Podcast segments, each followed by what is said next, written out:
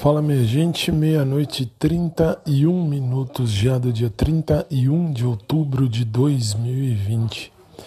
Que coisa, assim, depois um dia quando eu for ouvir isso aqui vai ser legal. Bom, dia foi legal, tranquilo, chuvoso e frio, mas bom.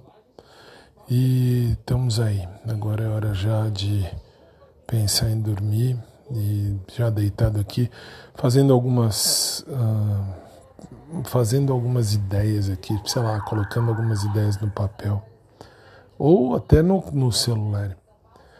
E de boa, de boa, sei lá, meio difícil explicar. Mas é assim. Agora vamos dormir e que venha um sábado de luz, um sábado de paz, porque assim, tava pensando aqui com os meus caros botões. Pensava eu, sei lá, acho que se eu tivesse agora que escolher alguma coisa, eu não sei o que eu escolheria. Se eu escolheria, por exemplo, morar fora do Brasil, ou de repente ficar no Brasil, casar e viver com alguém.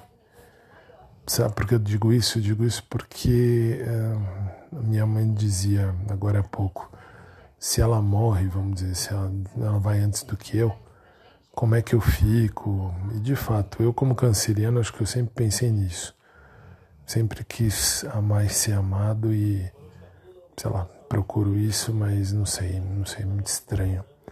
Uma situação estranha, complicada e, sei lá, sei lá. Vai ver, eu tô conjecturando coisas, ou não, não sei.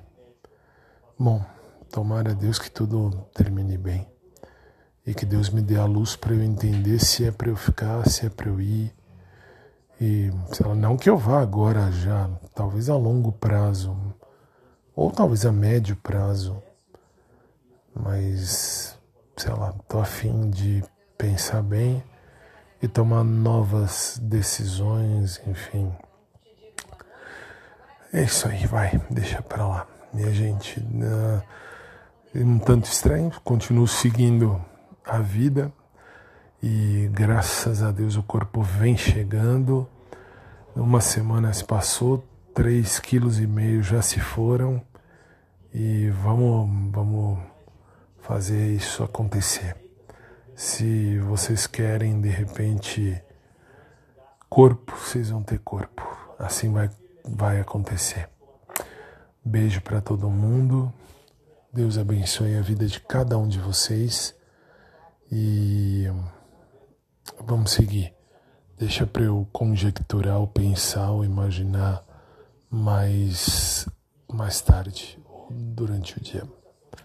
Beijão, gente. Boa noite. Fiquem com Deus e obrigado a todos pela companhia.